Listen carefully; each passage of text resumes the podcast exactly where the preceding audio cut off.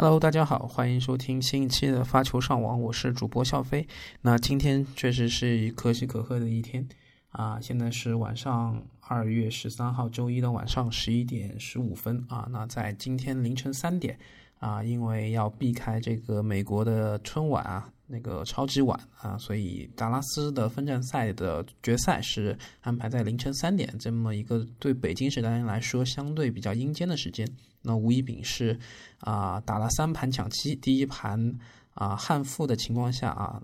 连续两盘逆转了伊斯内尔，挽救了四个赛点，非常了不起，展现出了他自己一个非常大心脏的一个啊运动素质。然后的话，连这个伊斯内尔都说。啊，吴一丙非常的冷静啊，然后我觉得啊，吴一丙这一次的这个晋级之路也非常有代表性。他是在第二轮赢了沙波啊，第三轮赢了曼纳里洛，第四轮赢了这个世界排名前十的弗里茨，然后最终决赛是面对啊这个美国大跑伊斯内尔，在伊斯内尔轰出了四十四个 S 球的局面下，吴一丙依然顶住了这个压力。然后逆转了伊斯内尔拿到冠军，而且我的这个群里面有朋友也说了，这个伊斯内尔不光一发赢球率很高，二发赢球率也很高，高达百分之七十二。但是我看了一下技术统计啊，啊吴一丙在这个非突破性失误上要比伊斯内尔少四个。吴一丙的网前得分率非常高，百分之一百啊，十三次上网全部赢得了分数。但是伊斯内尔作为他一个偏发球，然后。上网也比较多的一个打法的一个球员，他的这个身高臂展都比较有优势，只是十九次的往前啊，里面只有拿下了十一分啊，那其实还是来说不是很理想的。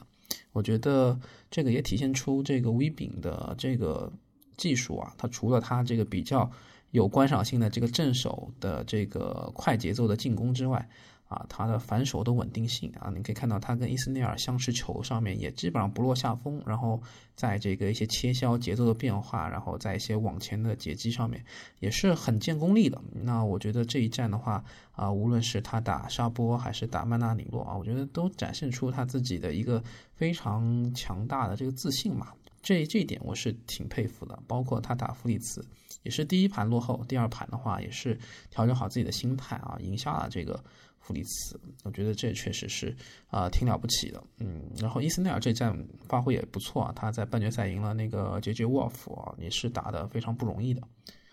呃，我觉得吴一丙啊，借由这一战啊，创造了一个历史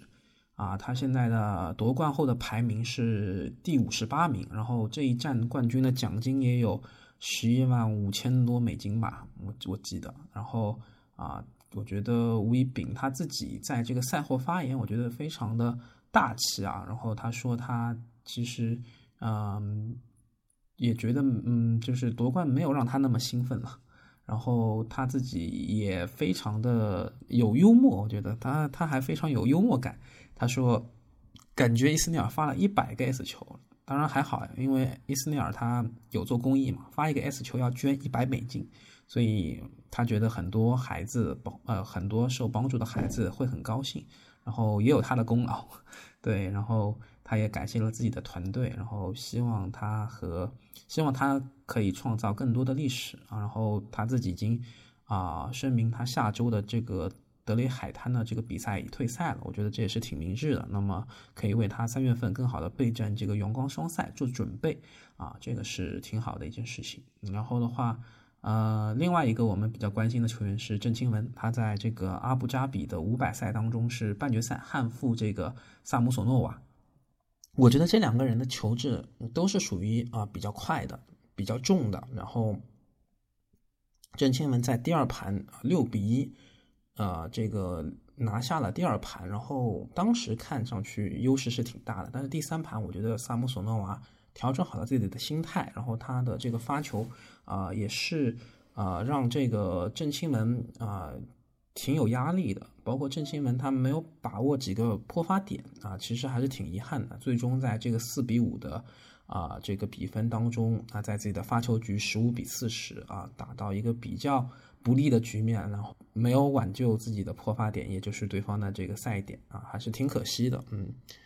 那阿布扎比站最终的决赛是萨姆索诺娃打本西奇，啊，本西奇的话，我觉得也体现出了他自己一个呃经验丰富啊，这个大战还是比较老练的。他打萨姆索诺娃的话，也是比较善于用自己一些啊节奏的变化啊，这个去打他。然后的话，包括本西奇他自己在往前截击。还有这个斜线的对拉上面，这种大角度的对拉上面，我觉得还是啊挺挺有功力的啊。包括打一些重复落点啊这些球上面，我觉得还是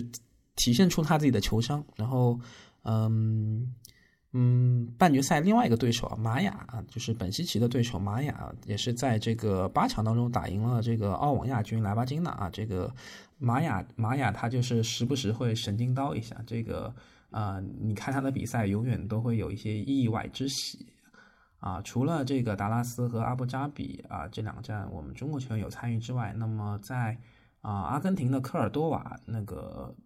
嗯呃两个本土作战的巴埃斯和克利亚是这个面对面做了一个交锋，然后巴埃斯他是这个棋高一招啊，我觉得巴埃斯他球质。整体上要比克里 A A R 要好那么一些，然后他在往前的一些短球啊、节奏的变化啊这上面，我觉得会比克利亚来说要有更多的武器啊。所以巴埃斯他能赢也是在意料之中。那么在蒙比利埃的话呢，啊，本来我是以为这一站的一号种子鲁内是跟辛纳能够会师的，但是最终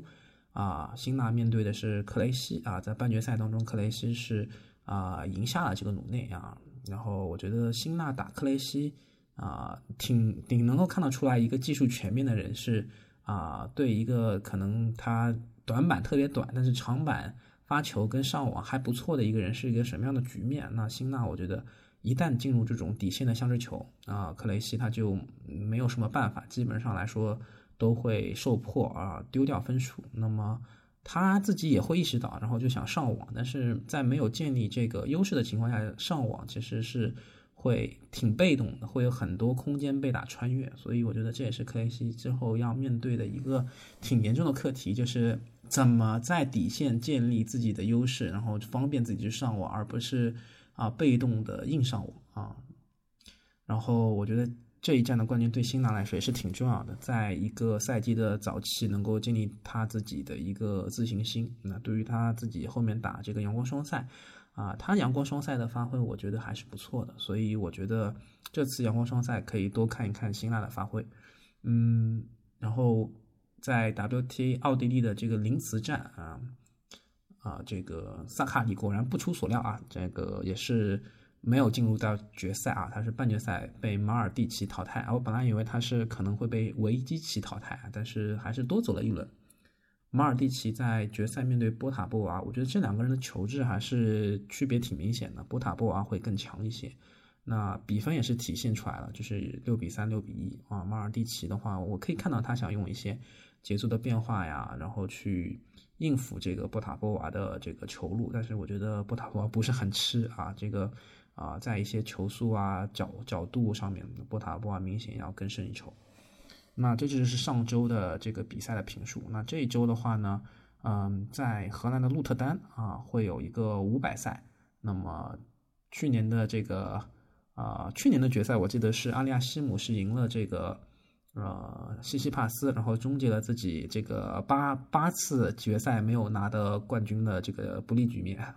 啊，打破了自己的魔咒。那这一次挺期待他的这个发挥的。然后还有很多。好手像梅总啊、鲁内，然后兹维列夫啊、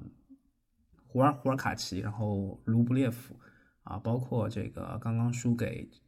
刚刚输给辛纳的克雷西都会参与。然后呢，在呃多哈啊，卡塔尔多哈啊，有一个 WTA 的五百赛，那像张帅、郑钦文也会参与这一站的分站赛。郑钦文首轮就是。抽到了萨卡里，那张帅也是抽到了科维托瓦，啊，两个人都是面对强敌。那么包括像斯维泰克啊、佩古拉、加西亚、加西亚、高夫啊、本西奇，WTA 比较知名的、排名靠前、有实力的这些球员都会在这个 WTA 五百赛当中你能够看到，所以我觉得这一站的含金量还是比较高的。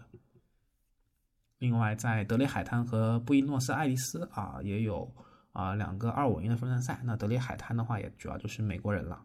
嗯，在布宜诺斯艾利斯，我觉得可以关注一下，因为卫冕冠军阿尔卡拉斯他是会复出，然后这一站的话啊，蒂姆也是拿了外卡，他是首轮会面对这个莫尔坎啊，也不好打啊。然后的话，诺里他也是报名了这一次的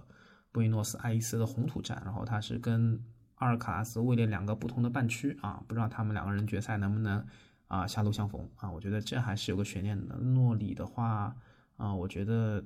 近期状态并不算特别好，我觉得还可以再观望一下。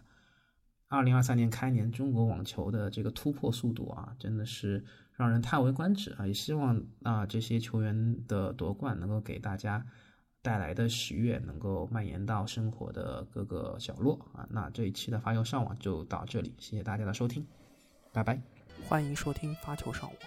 发球上网现已上传小宇宙、喜马拉雅、网易云音乐、苹果 Apple Podcast。Spotify，你可以在上述平台收听并留言与主播嘉宾互动。另外，添加发球上网小球童微信号 surf 下划线 volley 即可进入发球上网听友群，以球会友。